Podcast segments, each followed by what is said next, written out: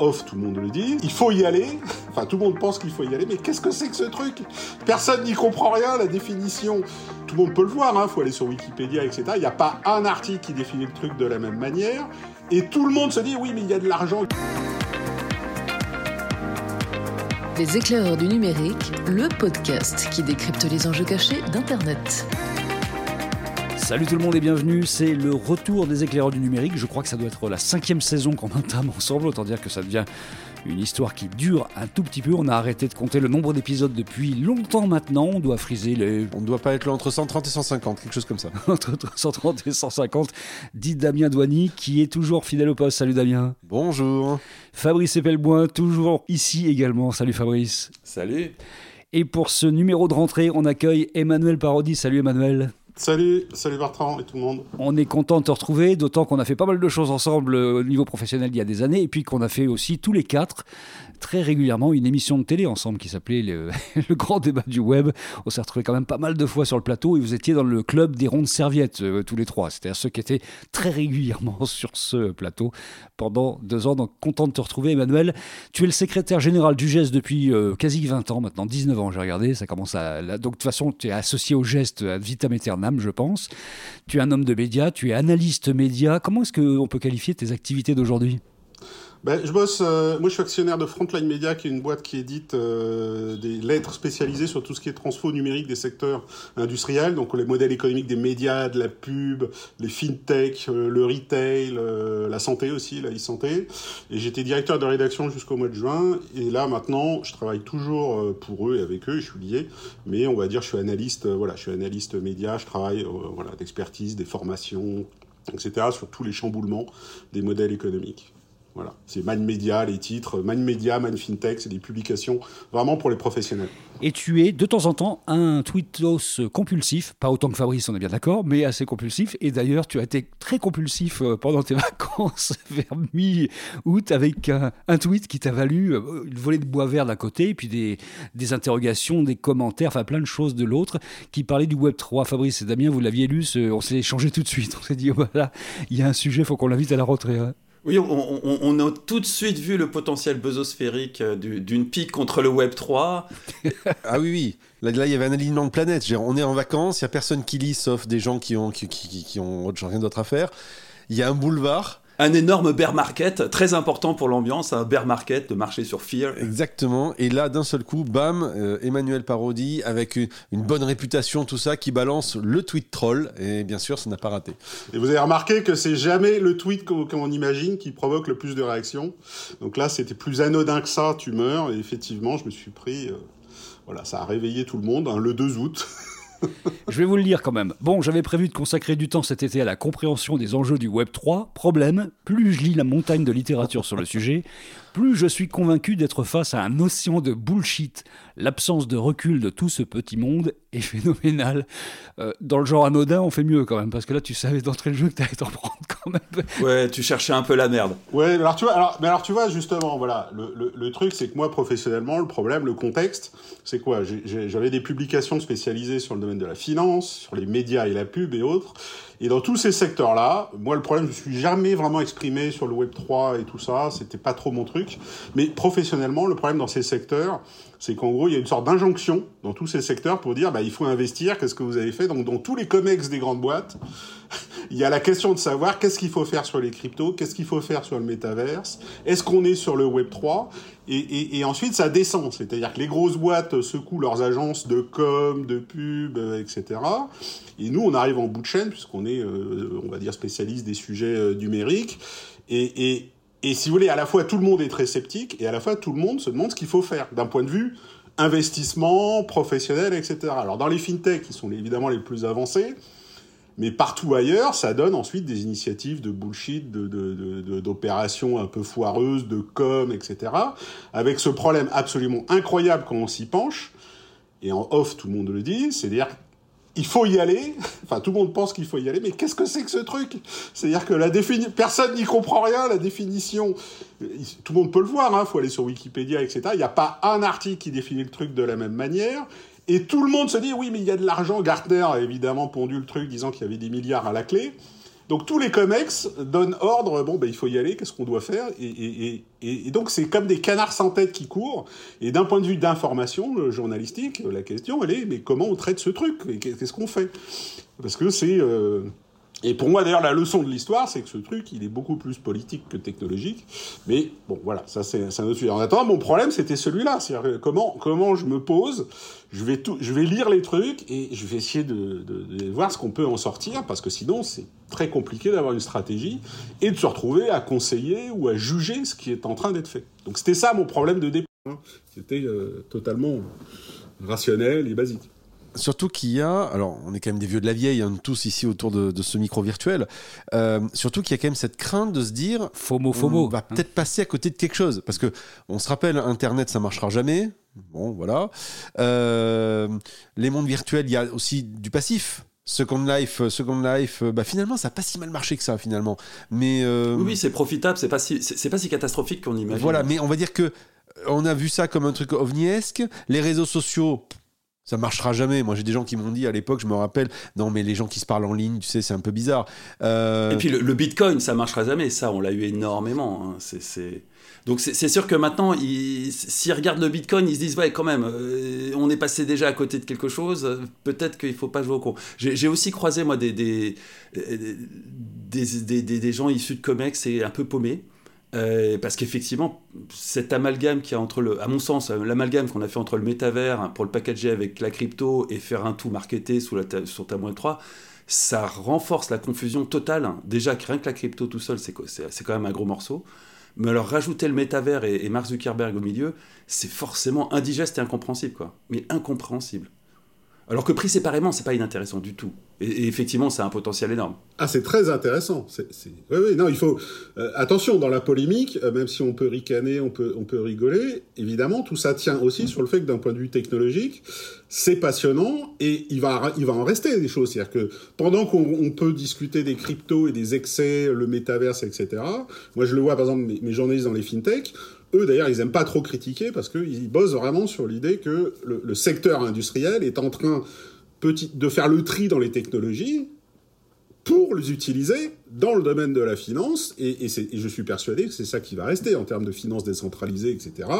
Euh, il, va, il va rester des choses. Donc il y a une manière quand même d'aborder la question très sérieusement, et d'un point de vue technologique, oui, c'est passionnant. C'est-à-dire que et, je pense que d'ailleurs la fascination, ça, ça joue énormément dans la fascination de tout le monde. Mais tu vois, quand tu disais le Bitcoin, le Bitcoin, ça marche ou pas? Mais c'est quoi, ça marche? T'as deux heures. T'as deux heures. Qu'est-ce que ça veut dire Ça marche? Alors que, alors que c'est purement spéculatif. Donc c'est ça le problème en fait. Qu'est-ce que ça veut dire? Vis-à-vis d'un comex C'est très con. C'est que si vous aviez eu une ligne de, de crédit en, en, Bitcoin il y a 10 ans quand c'est sorti, aujourd'hui vous auriez suffisamment de réserves financières pour racheter euh, quelque chose dans la Silicon Valley. Donc c'est. Ouais, enfin si t'as acheté il y a deux ans, aujourd'hui t'es mal quand même. Tu, tu vois donc. Non, si t'as acheté il y a deux ans, c'était trop tard il y a deux ans. C'était déjà le summer crypto.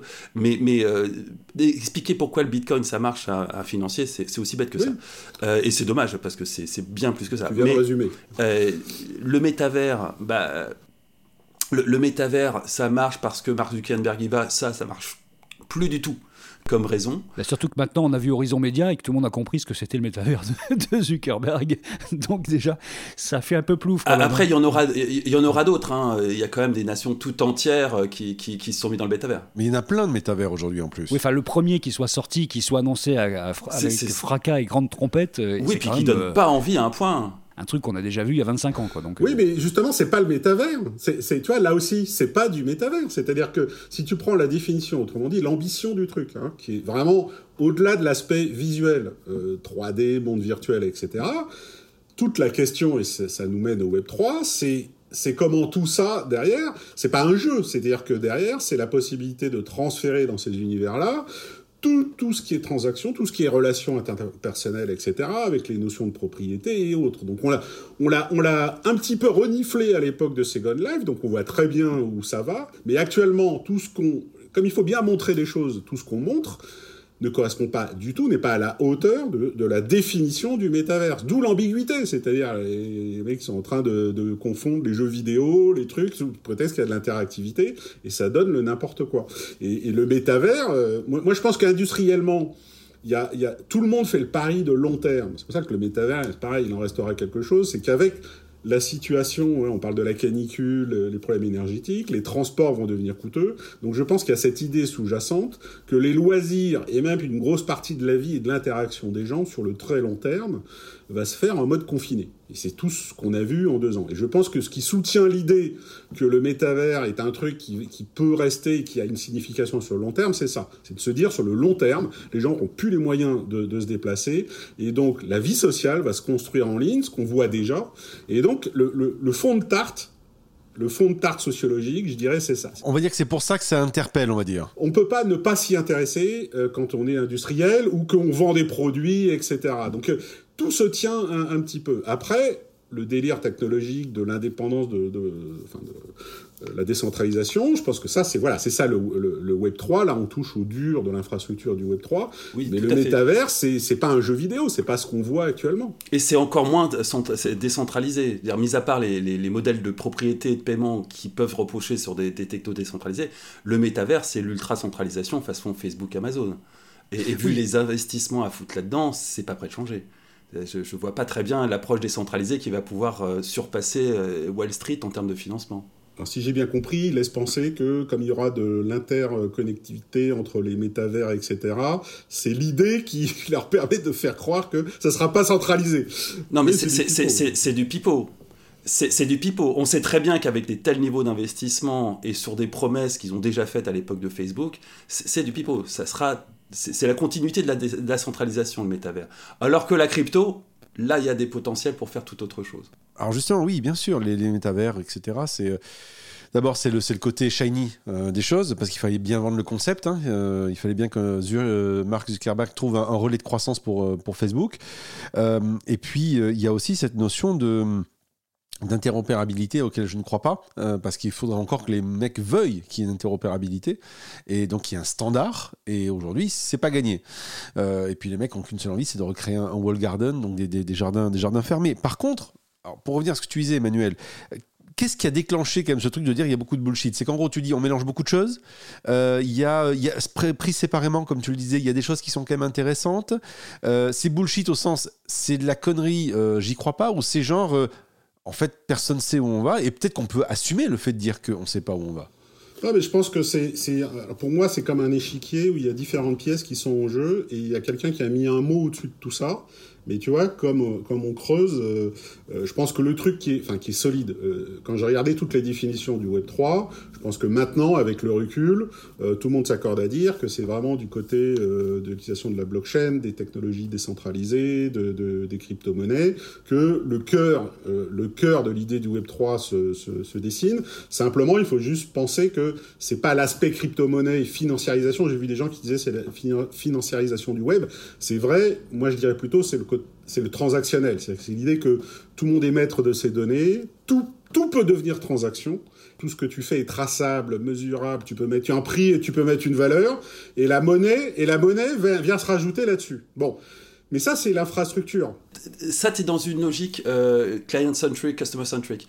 Et, l'une des caractéristiques, j'ai oublié le terme Web3 que j'aime pas, mais de, la crypto, c'est que euh, c'est plus du client-centric, c'est du money-centric.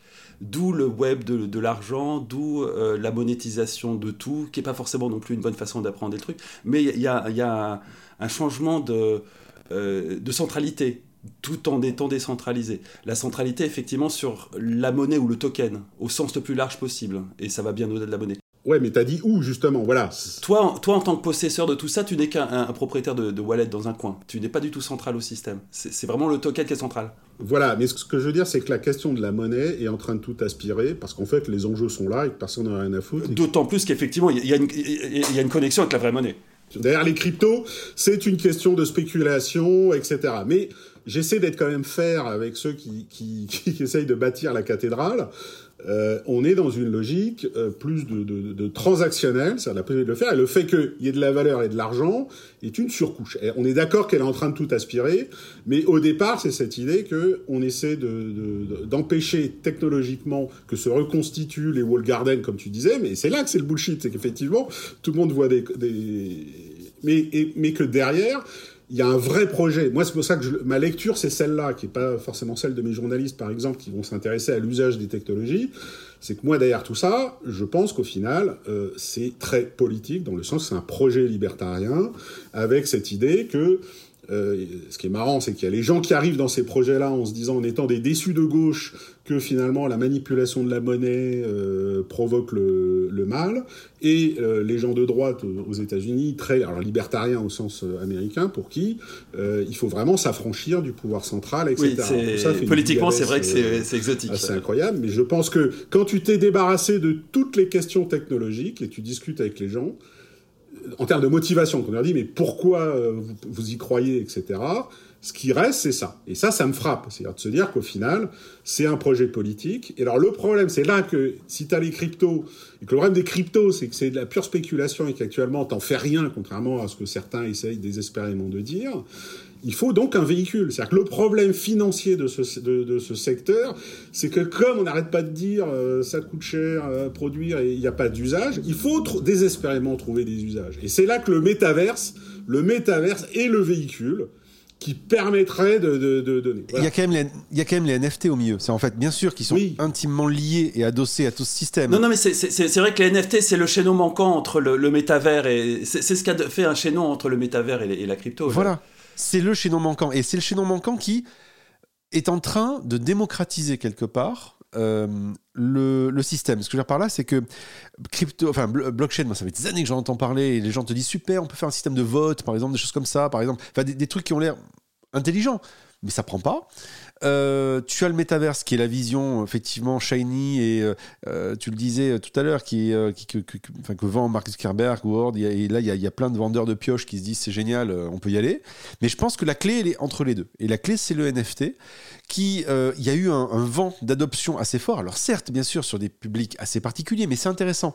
Des publics qui relient des gens qui ont des intérêts financiers par exemple l'art le domaine de l'art, mais ça peut être aussi des créateurs qui se disent bah tiens, euh, c'est l'occasion pour moi de peut-être de reprendre la main sur certaines de mes créations et peut-être de les monétiser. Complètement. Mais c'est peut-être on, on, voit apparaître des guildes dans le monde du développeur, des, des vraies guildes qui clairement posent un modèle où ils ont leur propre Exactement. monnaie. Et, et, ça, c'est un truc d'avenir en termes de recomposition as, de la société. Tu, moi, je, je, je, discute avec pas mal de DJ euh, et Bertrand d'ailleurs on en avait tu en avais interviewé dans le cas des, des éclaireurs du numérique et, et qui t'explique justement que c'est un moyen peut-être pour eux de revoir différemment les choses de s'affranchir des majors ou d'une manière différente de, de, de, travailler de monétiser leur travail. Et donc il y a quelque chose qui se crée à cet endroit à mon avis. Et c'est là qu'il y a une connexion intéressante. Et le NFT à mon avis a été vu un peu comme un gadget où il est mieux il est mis à toutes les sauces actuellement hein, franchement quand je vois que les mecs euh, Starbucks te disent super. Un peu un, un peu moins que de, depuis le, le, crash. Ouais mais, mais quand tu vois que Starbucks ça reste excessif. Starbucks t'explique qu'ils vont mettre du NFT dans leur, dans leur, dans leur, euh, leur, euh, leur bon de, de, de, de, pas de réduction, mais on va dire de, fidélité, voilà, de fidélité, pardon, euh, etc. Bon, tu vois pas trop le truc, enfin, tu lis le communiqué de presse, tu dis, ok, les mecs, euh, comme tu disais tout à l'heure, Emmanuel. Ah, c'est des a... mecs qui achètent la revue d'Emmanuel et qui essayent de se creuser la tête pour trouver une bonne idée au, au, au, COMEX. Il y a un COMEX qui a dit, les gars, regardez ce qui est écrit dans le truc d'Emmanuel. Donc, les gars, vous me trouvez quelque chose. Non, non, il y, y, y, a une agence de com à la con qui a pondu un truc idiot parce oui. Pas quoi faire. Mais il y a un truc intéressant qui se passe, je pense, sur le, sur le, le NFT, dont on n'avait pas encore parlé jusqu'à présent. Et il y a peut-être quelque chose qui, qui est la vraie clé du Web 3, au-delà de l'aspect euh, euh, purement après, comme tu dis, gaming, euh, Emmanuel, de, du, où tout le monde essaie de se rassurer en faisant des jeux avec Monsieur Propre. Euh, bonjour, bah, moi, Pour moi, le, le NFT, au-delà des spéculations qu'il y a eu, dans un contexte de métaverse, c'est créer l'illusion de la propriété sur, euh, sur des objets virtuels, etc. Et créer un, et, et, et, et créer un sentiment de rareté. Hein, c'est pas une illusion. Il y a, il y a une base technique, hein, c'est important. Oui, oui, oui. Oui. Il y a une base technique, c'est important de le rappeler. Hein. Il y a effectivement une illusion sur laquelle jouent les marketeurs, mais il y a une vraie base technique pour la rareté et pour la propriété, et c'est euh, une innovation absolument incroyable pour, euh, pour, nous qui sommes dans le numérique depuis toujours, jusqu'ici, on vivait dans l'univers où tu copiais-coller, tu dupliquais, c'est fini. Alors, tu as raison, c'est pour, ça que, pour ça que je fais la distinction, si tu veux, entre le fait qu'une fois, on, si tu prends les technologies, il y a beaucoup de gens qui se demandent comment on peut les utiliser dans des contextes différents, et c'est là que dans les fintech, je pense qu'il y a beaucoup de choses qui avancent, au-delà du buzz, il y a des choses qui sont en train d'avancer et qui, qui, resteront, même si l'usage, j'ai peur quand même que ce soit au service de, de, de la spéculation euh, financière, mais à partir du moment où il faut le mettre en musique, c'est là qu'il y a le métavers. Sinon, tu restes dans la théorie, tu restes dans des, objets technologiques qui se baladent. Le métavers, il, est, il est, c'est une forme de véhicule pour mettre tout ça en musique. Et, là, Là, encore, je me permets de compléter. Euh, il y a un autre domaine qui est assez mûr, bouillonnant et avec beaucoup de conneries aussi, c'est la finance décentralisée. Euh, et moi qui viens, comme vous le savez, euh, de la gauche et qui- en arrivant avec malgré tout toujours des préjugés de gauche dans le monde de, de, de la crypto, euh, j'y ai croisé tout un tas de gens qui effectivement partent d'un principe bébête sans connaître grand chose au final à l'économie que le capital c'est mal et que les détenteurs de capital c'est mal et que du coup un univers qui te propose de supprimer les banques c'est forcément bien voilà. et qui se retrouvent effectivement dans un univers où ils ont supprimé les banques, mais ils s'aperçoivent que les banques, la banque c'est un putain de métier, et que euh, le banquier il va placer de l'argent dans tous les sens, et, et que du coup, bah, comme il n'y a pas de banque, c'est à toi de le faire. Et c'est ça la DeFi. Et ça force ces gens-là à regarder en face ce qu'est réellement l'économie à haut niveau, hein, au niveau des traders, Bah oui. euh, parce que tout d'un coup, bah, si tu veux pas de banque, tu fais ça. euh, sinon, tu gardes tes sous dans un coin et tu subis la dévaluation. Euh, et et- et c'est super intéressant parce que ça amène dans des réflexions autour de la finance des gens qui sont issus de milieux qui n'auraient jamais réfléchi à la finance autrement. Et ça, ça donne des trucs intéressants. À ce stade, Enfin, il y, a- y des- il y a des choses qui sont euh, très construites. Je pense que l'un de mes projets préférés, c'est le, le DAI, parce qu'il repose sur une DAO, qui est un modèle de gouvernance propre à la blockchain, et que ça marche, et qui produit une stablecoin qui est l'un des, des- l'une des licornes de- du monde de la DeFi. Euh, et il y a des choses qui débarquent comme ça, qui sont nées totalement à l'extérieur du milieu de la finance, et qui sont des outils financiers, qui laissent quand même entrevoir des choses super Mmh, Je suis intéressantes. d'accord. Et c'est le seule chose en dehors du métavers qui, produit quelque chose de, de tangible. Enfin, encore tangible, le métavers, c'est très discutable à ce stade. Après, il y a beaucoup, beaucoup de blabla, quoi. Non mais je, voilà, je suis d'accord avec ça. C'est là qu'il faut regarder en fait. Mais c'est moins sexy, hein. on est d'accord, c'est moins sexy. J'aimerais bien qu'on passe ça sur un plan un peu global et philosophique, entre guillemets. C'est-à-dire que quand on, est des vieux de la vieille du web, on connaît euh, le, côté libertarien potentiel du web au départ. Les gens pensaient que ça allait changer le monde dans le bon sens et que le web ne serait pas cette gros, ce gros outil marchand. Il n'est pas que ça, mais qu'il est devenu aujourd'hui. Donc il y a une forme de déception. La blockchain, tout le monde a vu, en tout cas les premiers qui ont vu arriver ça, se sont dit il se passe un truc, c'est la désintermédiation, la possibilité de créer de nouvelles sociétés. Il y a un bouquin qui sort là-dessus encore, euh, il y en a plein d'ailleurs euh, prochainement. Et on s'est dit, ça, c'est quelque chose qui peut vraiment changer le monde, désintermédier une fois de plus euh, tout ce qui se passe. Et boum, arrivent les cryptos, et on voit bien qu'arrive là-dedans tout un tas de gens qui sont là juste pour faire du fric, en fait, et qui le- l'esprit même de la blockchain, ça marche pas. Tout d'un coup, on fait rencontrer la blockchain avec le web, et on se dit, ça sent un tout petit peu mauvais, dans le sens où, en fait, on voit deux trucs qui ont été un petit peu dé- dénaturés, qui arrivent ensemble. Et tout ça dans un univers virtuel, l'idée intellectuellement pour monsieur tout le monde par Mark Zuckerberg, qui est quand même le type le plus pourri de l'espace, on se dit, si on met dans le, le métaverse un web dénaturé avec une blockchain dénaturée, ça va donner quoi? Un nouvel univers marchand dans lequel les mecs vont pouvoir se surgaver en nous manipulant. C'est ça, ça me rappelle la phrase, vous savez, sur la, politique, la politique c'est comme l'andouillette, ça doit sentir un peu la merde, mais pas trop. Ben, le Web 3, il y a cette odeur-là euh, diffuse qui est dans l'air un tout petit peu. Euh, Juste petit complément à- au niveau sciences politiques, euh, oui, libertarien sans aucun doute. Il y a une autre force politique en, en- en jeu qu'il faudrait pas oublier, c'est la crypto-anarchie, qui n'est pas le, qui- c'est Oui, autre oui, chose, absolument. et, et c'est complètement euh, consanguin de tout ça. Donc il y, a- il y a deux forces politiques nouvelles et qui n'existent pas dans le champ politique habituel, qui, qui sont à l'œuvre là, pas, pas juste les libertariens. Je, je partage à la fois ce que tu dis et à la fois moi ma théorie, c'est que on vit euh, en France depuis quelques années un phénomène effectivement d'émergence de mouvements libertariens qui ne sont pas représentés politiquement. Donc quand tu dis crypto euh, euh, j'ai peur que si tu veux, tout ça se réveille libertarien à un moment ou à un autre. Simplement, le terme libertarien, c'est pas comme aux États-Unis, on parle pas, on part pas des mêmes, on part pas des mêmes présupposés idéologiques, donc c'est compliqué, il n'y a pas de représentation. Mais je pense que la combinaison, ce qui me frappe, et on sort de deux ans de,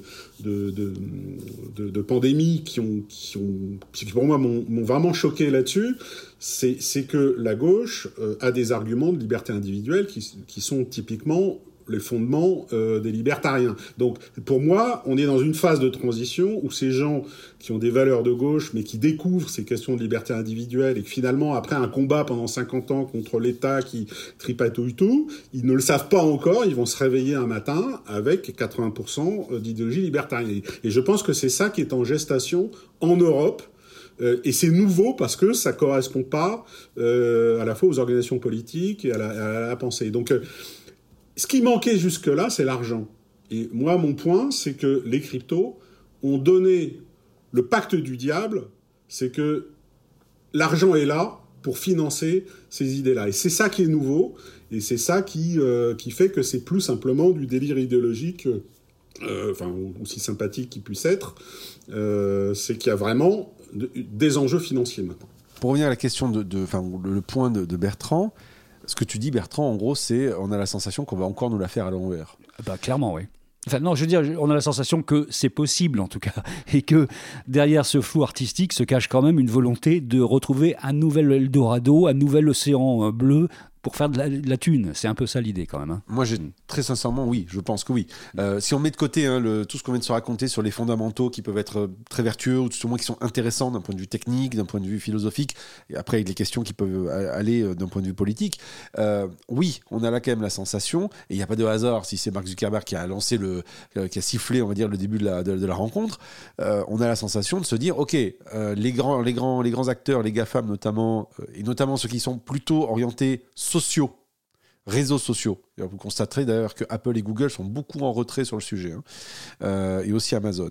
Euh, le- les grands acteurs donc, qui sont sur la, dimension sociale se disent ok, on va, on va utiliser le, le métavers parce que c'est à la mode et que on va utiliser cet argument parce que c'est le mode du Web 3. Mais oui, tu sens bien qu'il va y avoir euh, sincèrement une une manière de le faire un peu à, l'envers, très très commercial, euh, alors que j'ai l'impression que d'autres acteurs, typiquement Google, eux, sont en train de beaucoup investir et de se positionner plutôt sur les aspects blockchain et crypto.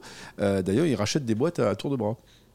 Il y a des gens qui disent que le, tu vois, le métavers est une invention pour faire diversion, etc.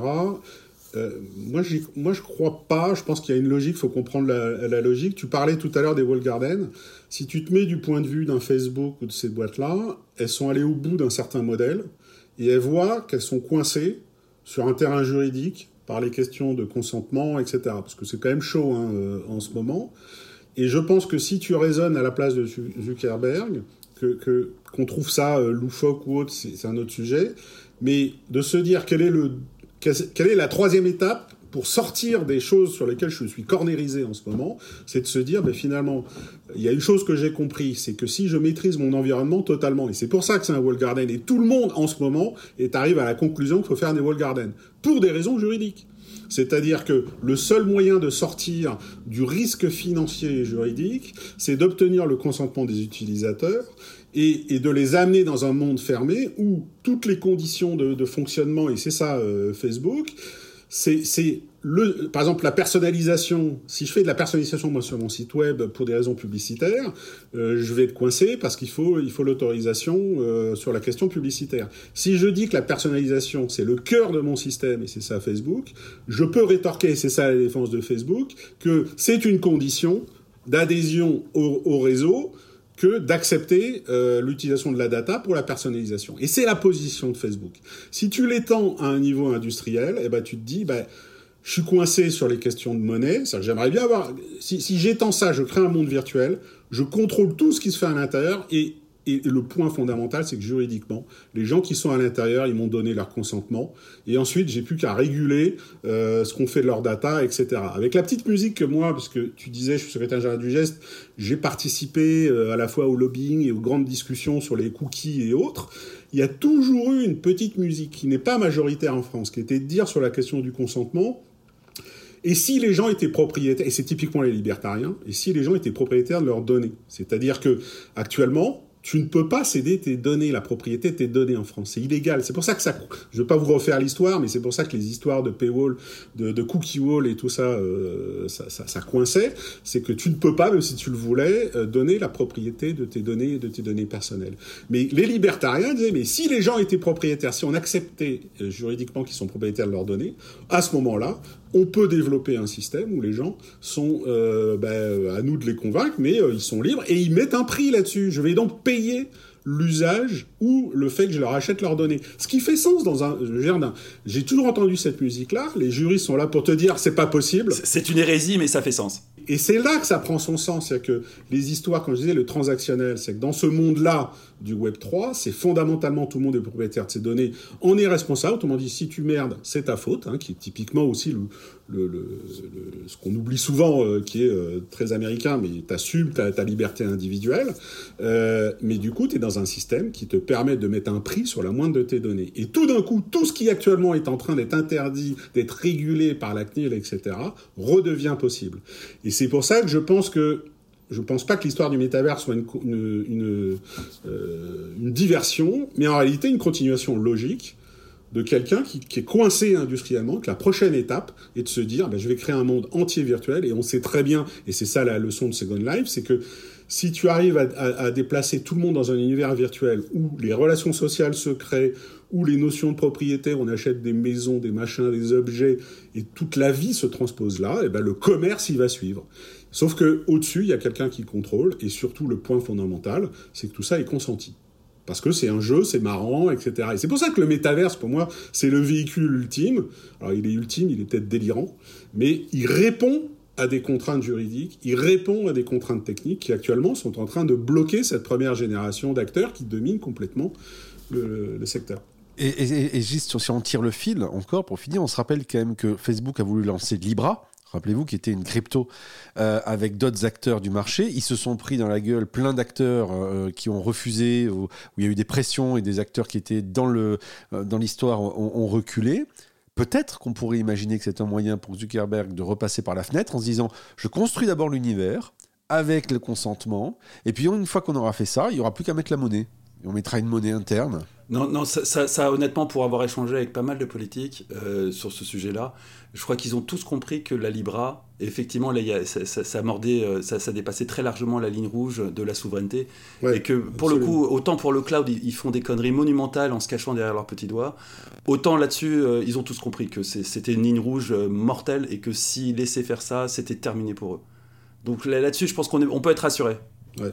Mais, mais c'était l'idée de départ. Il a raison, c'était l'idée de départ. On est d'accord. Il prouve bien qu'intellectuellement. C'était complètement l'idée voilà. de départ et c'était terrifiant et c est, c est, ça rajoute au, au, côté terrifiant de Mark Zuckerberg, c'est clair. Euh, je, je, voulais compléter ta, ta, vision, Emmanuel, par le fait que malgré tout, il y aura des monnaies transactionnelles dans ces différents métavers qui seront cotées et donc qui seront connectées avec un autre univers qui, lui, a beaucoup plus de potentiel en décentralisation et notamment en décentralisation de la gouvernance, qui est la DeFi. Et, et à partir de là, pour peu qu'on ait une population qui se euh, cultive et qui apprenne les, mécanismes économiques qui font l'économie et qui, qui, dépassent les préjugés que la plupart des gens euh, ont et avec lesquels ils abordent l'économie, euh, si on a des gens qui sont capables de gérer un wallet en décentralisé, de stacker de la monnaie sur un protocole et, qui, à côté de ça, sont en métavers, on va ajouter, on va compenser cette surcentralisation qui, à mon sens, est inévitable, hein, c'est, par un rattachement intrinsèque de tout ça sur un système économique qui, lui, a un potentiel de décentralisation extrême.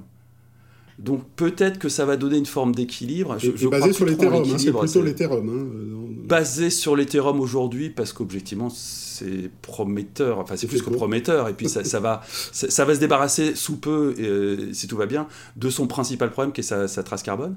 Euh, donc ouais, basé sur l'Ethereum, qui est un truc extrêmement décentralisé malgré tout, malgré les Wells, malgré tout ça, et qui a, héberge des protocoles qui, eux, peuvent être gouvernés de façon complètement exotique et décentralisée. Donc, on, on, avec une potentielle crise de monnaie, je pense des monnaies fiat classiques, hein, qui pousserait les gens à placer leurs économies ailleurs, comme les, Ukrainiens, hein, les Ukrainiens et les Russes ont placé massivement leurs économies en crypto, eh ben tout ça pourrait donner, malgré tout, un, territoire d'ultra décentralisation et plutôt de crypto-anarchie qui compense cette vision très libertaire qui s'annonce avec le métavers. Ce que je propose, c'est qu'on distribue gratuitement à tous les Français un petit que sais-je sur la finance décentralisée, avec un terreau écrit à la fin. On n'est pas arrivé quand même, hein, s'il s'agit de comprendre les mécanismes économiques de la nouvelle économie, déjà que l'ancienne personne n'a compris, et qu'il y a encore plein de gens qui prennent au pied de la lettre ce qu'a dit Adam Smith sans voir complètement ce qu'il a dit derrière. On est mal barré quand même sur la finance Le, le, le manuel existe, le manuel existe, il s'appelle How to DeFi, il est disponible en PDF. La version française est pourrie, mais la version anglaise est très bien rédigée. Oui, vraiment déjà, un... ça, ça sélectionne pas du tout le nombre de gens qui vont lire ça. Si, si, si, si, objectivement, les gens qui vont se lancer dans la DeFi, si vous parlez pas anglais, c'est pas la peine. C'est vrai, c'est. Euh, et les jeunes parlent anglais aujourd'hui. C'est- je veux dire c'est- que les gens a- qui vont aller euh, faire un tour sur le métavers et qui sont naturellement plutôt les jeunes dans un premier temps qui peuvent être euh, intéressés par ça, sont pas nécessairement ceux qui vont aller jeter sur un bouquin en anglais qui parle de la finance décentralisée. Quoi, tu vois. Euh, you would be surprised. Euh. You would be surprised. Euh, le- le- le- la, la volonté qu'ont tous les jeunes depuis pas mal de générations de détruire le système capitaliste, qui euh, oppresseur, tout ça, trouve des réponses tout à fait originales dans, dans, dans la DeFi et du coup attire un public très dans la DeFi, pas dans le métavers. En gros, dé- dé- dé- détruire le système, ça te donne envie d'apprendre les langues, les langues étrangères, c'est ça qu'il fallait retenir. Voilà. Et exactement. Et donc, How to DeFi, c'est disponible en PDF pour ceux qui s'intéressent à ça. C'est c'est, euh, 150-200 pages et ça, ça prend tous les, systèmes économiques de base de la DeFi de façon à les passer en vue. Ensuite, ça ouvre la voie à énormément d'apprentissage. Au final, Emmanuel, le Web 3, après cette discussion, c'est du bullshit ou euh, on se dit qu'il y a des trucs à sauver? Assume ou assume pas Ben, si tu veux, voilà, c'est une mosaïque de choses. Elles sont convergentes. Je pense qu'il y a des vraies logiques. C'est pour ça que moi, ce qui m'intéresse, c'est les logiques. Pareil, je, je- les technologies. euh, Tu, tu dis la DeFi. Moi, c'est ce que je regardais. J'essaie de comprendre, et je pense qu'il va rester des, il il va rester des choses de ça. L'idée du monde virtuel global. Je pense que pour l'instant, euh, il n'y a rien, il y a rien qui avance. C'est probablement euh, trop gros. Et puis les États euh, vont pas accepter. euh, il y a un truc qui est marrant, c'est que même les États dictatures, euh, qui au départ voyaient un intérêt financier à soutenir tout ça, elles ont compris quand même que c'était dangereux. Et de l'autre côté, les démocraties, c'est pareil. Donc je pense que non, je pense que ça va aboutir à rien, mais les technologies vont être utilisées. Je comprends toujours pas la blockchain, euh, pourquoi on n'arrive toujours pas à, à en faire des choses euh, sérieuses. Donc, le côté de l'usage des technologies, j'ai pas de souci. D'un point de vue euh, euh, politique, là, ce que vient de dire justement, moi, ce que je trouve incroyable, c'est que voilà, c'est que des gens de gauche qui, depuis 50 ans, sont plutôt sur des positions de contrôle de l'économie et de la politique euh, financière, de la régulation, etc. Tout d'un coup, trouve comme solution euh, politique l'idée qu'il faut absolument décentraliser. C'est d'une naïveté incroyable, euh, parce que quand tu regardes la, la, la, défi, justement, c'est quand même purement des instruments financiers euh, qui sont exactement la réplique de ceux contre lesquels, à gauche, euh, les, les gens essayent de combattre depuis des années. Donc c'est un abandon total Pas exactement. Non, c'est pas exactement les mêmes, mais c'est- du capitalisme à l'état pur et, et brut. Mais, mais absolument, voilà. et algorithmique. C'est pour ça que c'est. Donc, moi, ce qui m'inquiète, c'est que je pense que tout ça, le Web 3 est un objet politique dans lequel tout le monde met du fantasme. Et mon sujet d'inquiétude, c'est c'est qu'est-ce qui va ressortir politiquement de tout ça? Euh, je pense que bon, la, la- gauche a beaucoup de bons sentiments, mais euh, je, pense que voilà, tout ce qui est en gestation, c'est euh, la frustration de tout ce beau monde et en, en train de, de- produire une gestation d'un mouvement libertarien qui, je sais pas quelle forme ça va prendre, mais je trouve ça euh, assez inquiétant dans la mesure où c'est quand même derrière euh, euh, l'abandon du principe de, justice sociale, de, de, collectif, etc. Bon, je, je mélange beaucoup de choses, mais c'est pour euh, pas le but non plus de passer des heures là-dessus. Bon, on termine avec un dernier mot, puisqu'on a eu le droit à une recommandation livre comme à la fin du Masque et la Plume de Fabrice. Est-ce que tu en as une dans la littérature que tu as lue, Emmanuel, ou un article, quelque chose qui t'a semblé vraiment intéressant, éclairant et essentiel pour comprendre un peu ce qu'est ou ce que n'est pas en fait le Web3 Est-ce que tu, tu as le souvenir de ça? Ah, tu me prends de court. euh, Non, j'ai vu, il y avait une vidéo que j'ai tweetée il y a pas longtemps. Alors, je, je suis désolé, je l'ai pas sous les yeux. Euh, qui explique très bien ce qu'est le métaverse et ce qu'il n'est pas justement. C'est-à-dire, c'est pour ça que c'est là que tu réalises que tout ce qu'on montre comme étant du, parce qu'il faut bien le montrer, euh, bah, ça n'en est pas en réalité. Donc, euh, parce que le métaverse, les- la définition, elle est finalement euh, très étendue. Donc, il y a une petite vidéo. euh, alors, je suis désolé, faudrait Tu l'as tweeté, j'imagine Ouais, ouais, ouais. Faut... bah, Si vous passez deux heures sur le tweet à remonter, à scroller, vous allez Non, mais retrouver. tu, tu- tu nous mets ça et on, les- on la mettra dans la file de discussion. Voilà, non, mais c'est- voilà, il y, a- il y a quand même des choses euh, super intéressantes en critique, euh, mais elles sont très longues, c'est beaucoup de vidéos. Et c'est vrai que c'est très long. euh, Alors, j'ai- pas de livre, donc paradoxalement, non, j'ai pas de livre. Non, mais là, le- la vidéo, c'est sympa, on la mettra en, en lien. Merci beaucoup, Emmanuel, d'être venu dans, dans ce podcast. Ça fait plaisir de te retrouver, d'avoir cette discussion. Ça rappelle plein de choses. Et puis, on est toujours euh, content d'échanger avec toi parce qu'il y a toujours des informations euh, intéressantes. Merci. À bientôt. Merci, Merci, Damien. Avec Merci, plaisir. Fabrice. À très Merci vite. à vous tous. merci à tous. Et puis, si vous avez des choses à dire, ben, euh, continuez la discussion. Il y a des commentaires, il y a des choses comme ça. Euh, Damien, vas-y, c'est le moment d'y aller sur le côté euh, on vous aime et on partage la discussion. C'est à toi.